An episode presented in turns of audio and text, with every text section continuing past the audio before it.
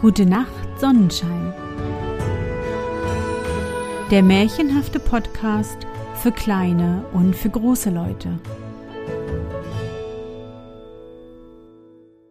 Hallo, mein Sonnenschein. Wie war dein Tag heute? Was hast du heute Schönes erlebt? Mein Name ist Anne und ich begrüße dich zur ersten Folge des diesjährigen Feiertags Weihnachtsmärchens meines Märchenpodcasts. Das Märchen heißt Die Galoschen des Glücks und stammt vom dänischen Autor Hans Christian Andersen. Es handelt von, du ahnst es schon, Galoschen, die einem Glück bescheren, wenn man sie trägt. Galoschen nennt man übrigens diese lustigen Schuhüberzieher, die man über seine eigenen Schuhe zieht, damit sie nicht schmutzig werden. Das hast du bestimmt schon irgendwo mal gesehen. Doch bevor wir die magischen Galoschen suchen, ein Hinweis in eigener Sache. Wenn auch du die wunderschönen Momente des Tages festhalten und in deinem eigenen Zauberbuch aufschreiben willst, besuche meinen Sonnenschein Online-Shop. Dort kannst du das Zauberbuch für das Jahr 2023 bestellen.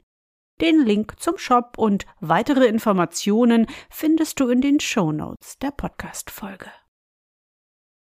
Doch nun genug gequasselt. Lass uns die magischen Galoschen des Glücks suchen und herausfinden, welche Abenteuer man mit ihnen erleben kann. Bist du bereit? Dann kuschle dich fest in deine Bettdecke, Nimm dein Lieblingskuscheltier in den Arm und, wenn du magst, schließe die Augen und folge mir ins Märchenland.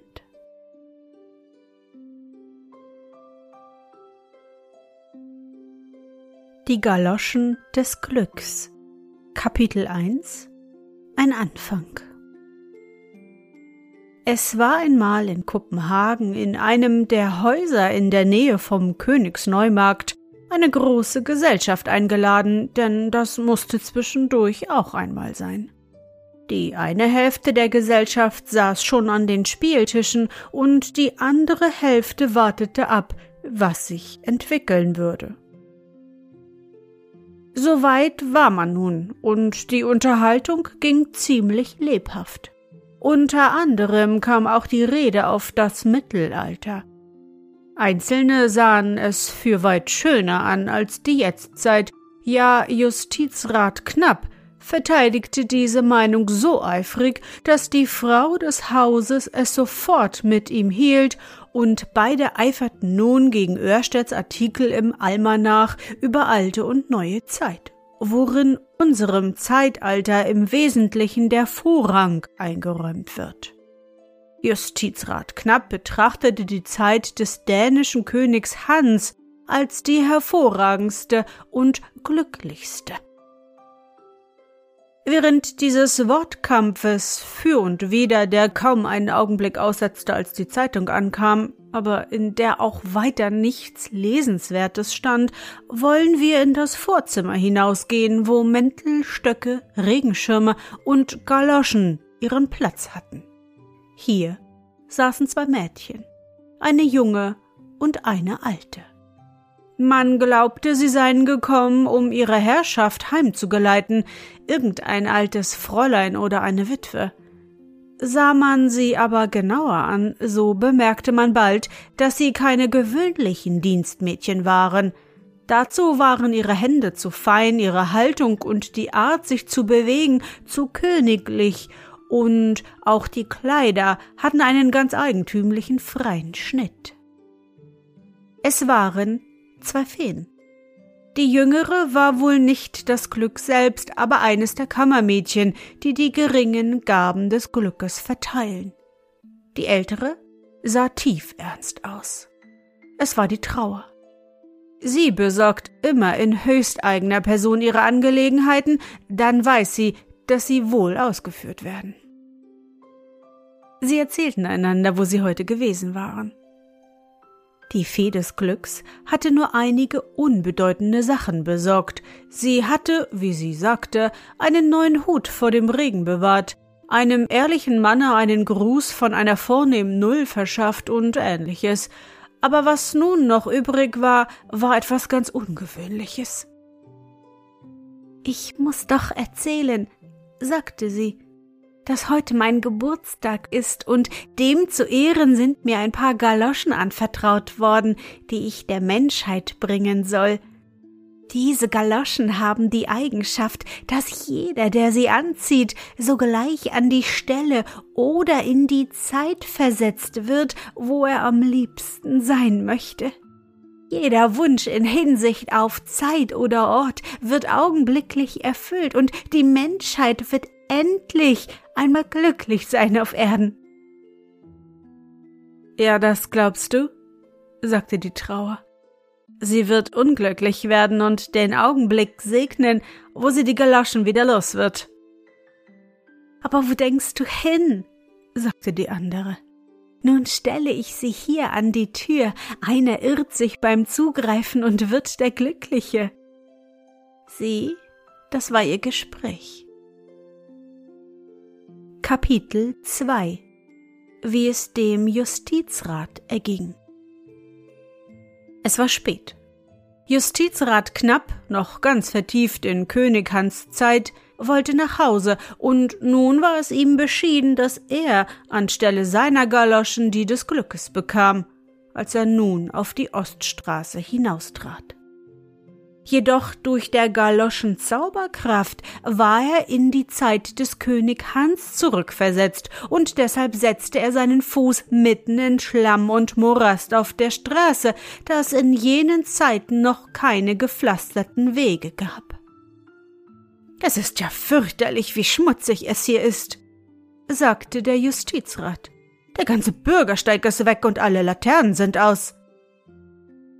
Der Mond war noch nicht aufgegangen und die Luft überdies ziemlich neblig, so dass alles ringsum im Dunkeln verschwamm.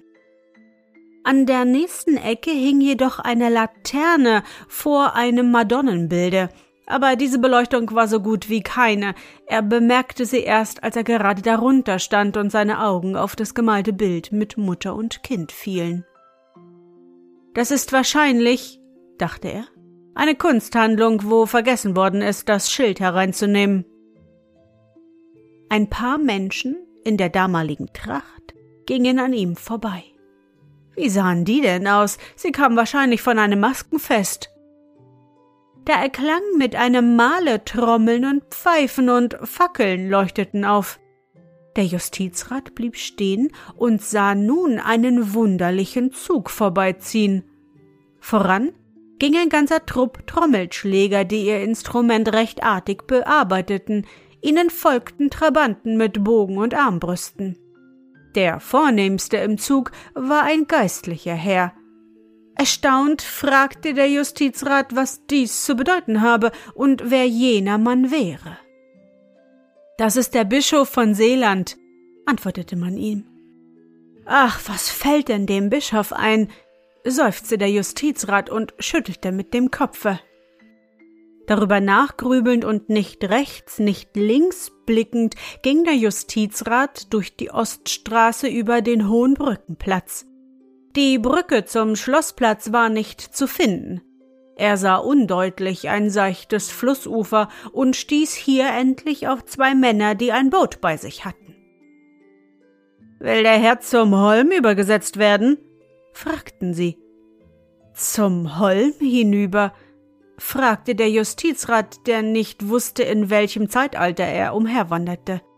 Ich will nach Christianshafen hinaus in die kleine Torfgasse. Die Männer sahen ihn an. Sagt mir doch, wo die Brücke ist, sagte er. Es ist schändlich, dass hier keine Laternen angezündet sind, und dann ist ein Schmutz hier, als ob man im Sumpf wartete. Je länger er mit den Bootsmännern sprach, umso unverständlicher wurden sie ihm. Ich kann euer Bornholmisch nicht verstehen, sagte er zuletzt wütend und wandte ihnen den Rücken zu. Die Brücke konnte er nicht finden, ein Geländer war auch nicht da. Es ist ein Skandal, wie es hier aussieht, sagte er. Niemals hatte er sein Zeitalter elender gefunden als an diesem Abend. Ich glaube, ich werde eine Kutsche nehmen müssen, dachte er aber wo eine hernehmen? Zu sehen war jedenfalls keine. Ich werde zum Königsneumarkt zurückgehen müssen. Dort halten wohl Wagen, sonst komme ich nie nach Christianshafen hinaus. Nun ging er in die Oststraße zurück und war fast an ihrem Ende, als der Mond hervorkam.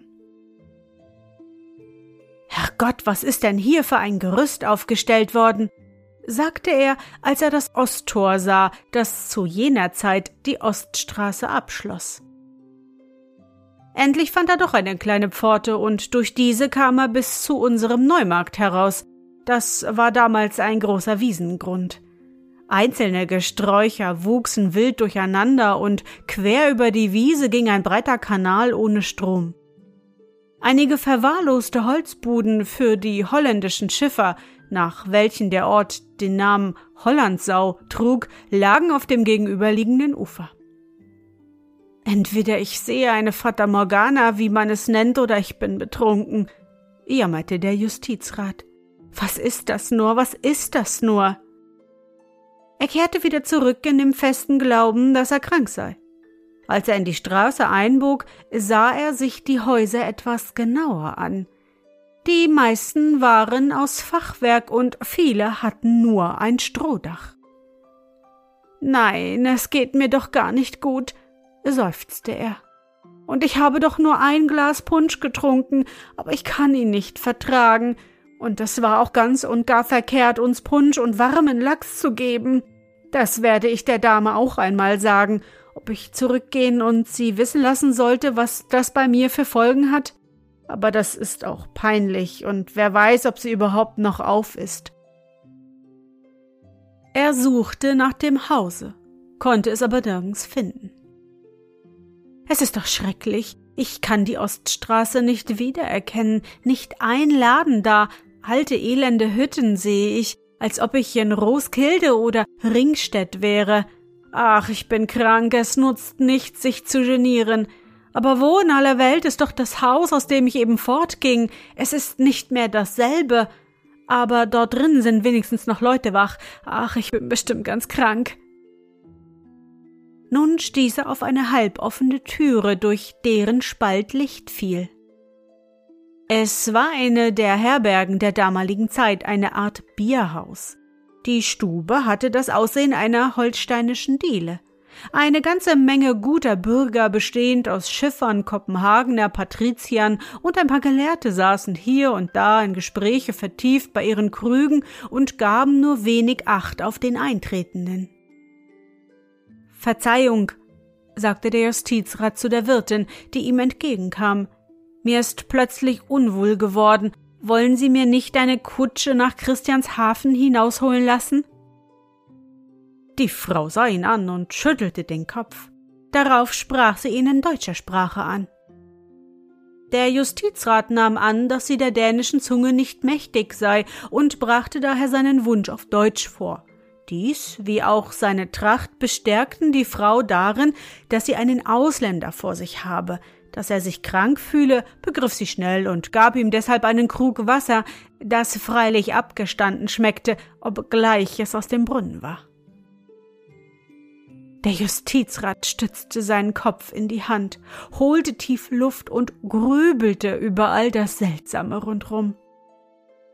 Ist das der Tag von heute Abend?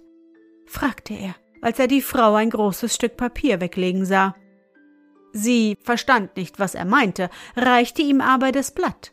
Es war ein Holzschnitt, der eine Lufterscheinung, die sich in der Stadt Köln gezeigt hatte, darstellte. Das ist sehr alt, sagte der Justizrat und wurde ganz aufgeregt bei dem Gedanken, dass er ein so altes Stück entdeckt habe. Wie sind Sie zu diesem seltenen Blatte gekommen?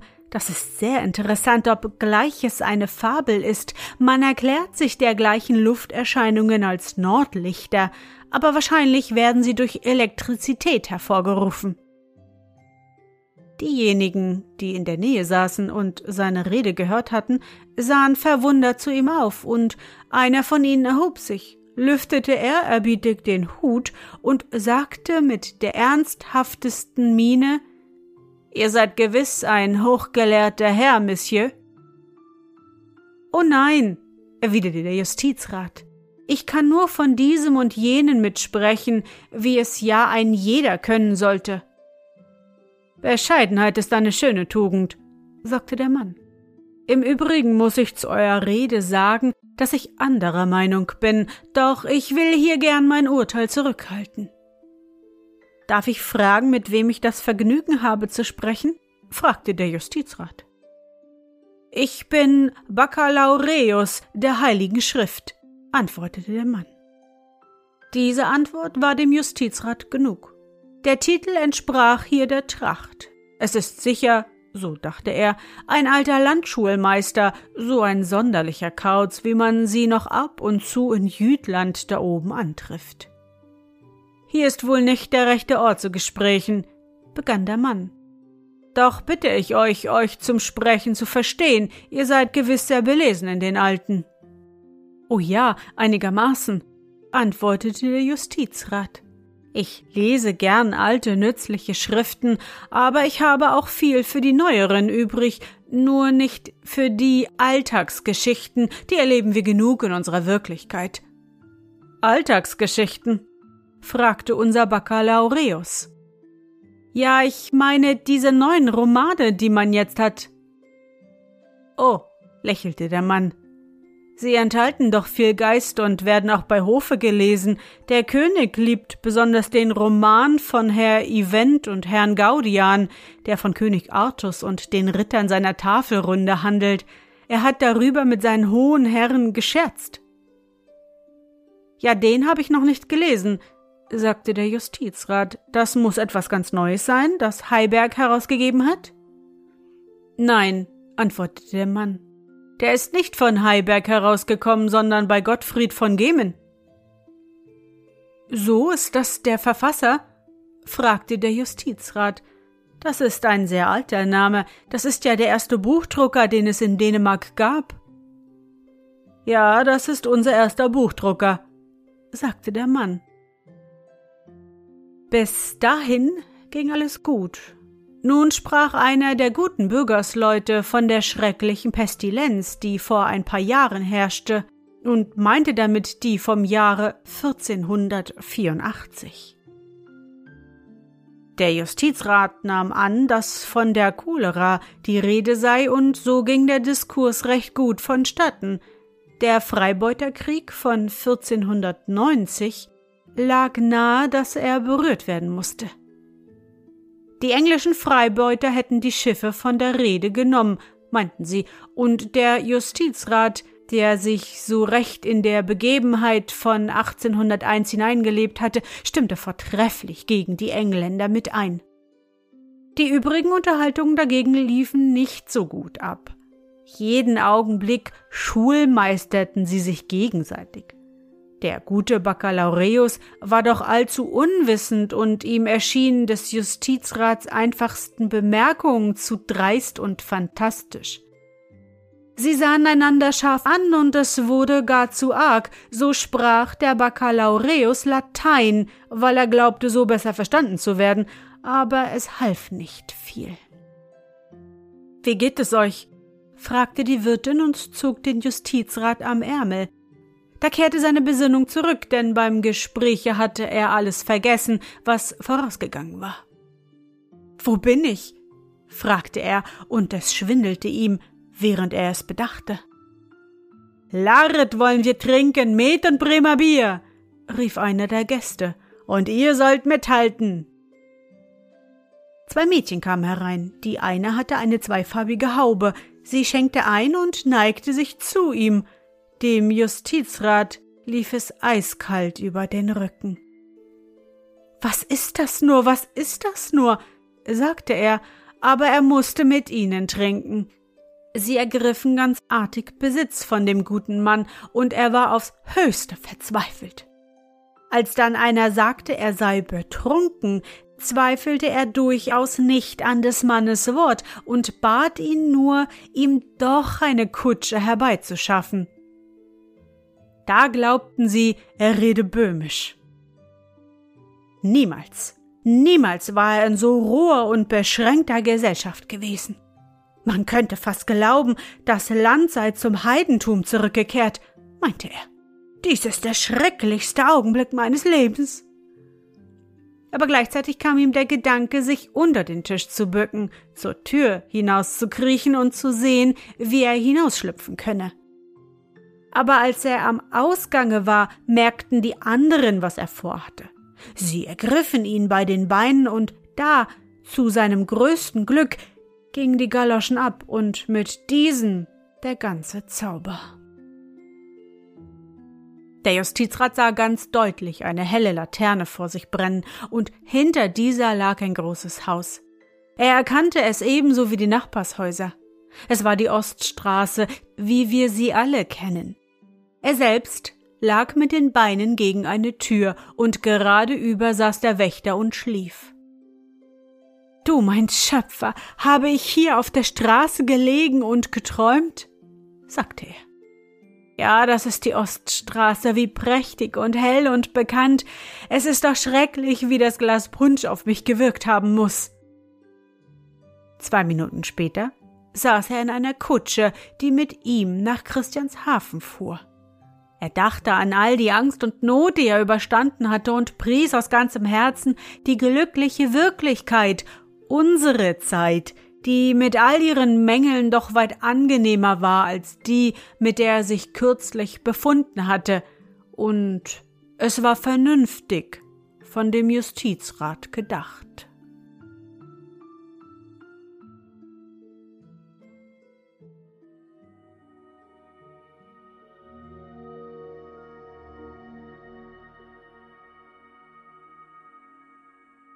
Na, mein Sonnenschein, bist du noch wach? Das waren die ersten zwei Kapitel aus dem Märchen Die Galoschen des Glücks, ausgedacht und aufgeschrieben von Hans Christian Andersen. Ich hoffe, dir hat unsere gemeinsame Reise heute gefallen.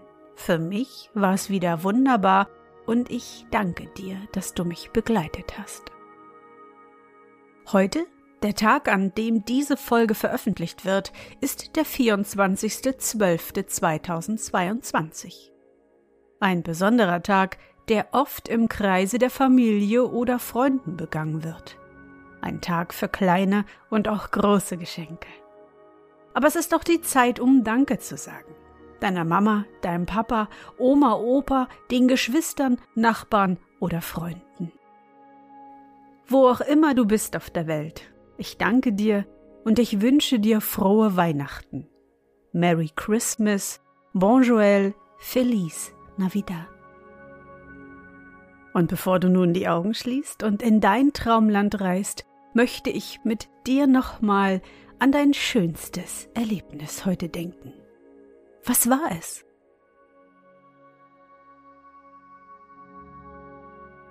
Vielleicht hast du heute ganz viele Wünsche erfüllt bekommen der Weihnachtsmann war sicherlich fleißig. Doch auch wenn du nicht alles von deinem Wunschzettel unter dem Baum gefunden hast, gab es bestimmt eine Menge schöner Momente. Versuche dich an dein schönstes Erlebnis heute zu erinnern.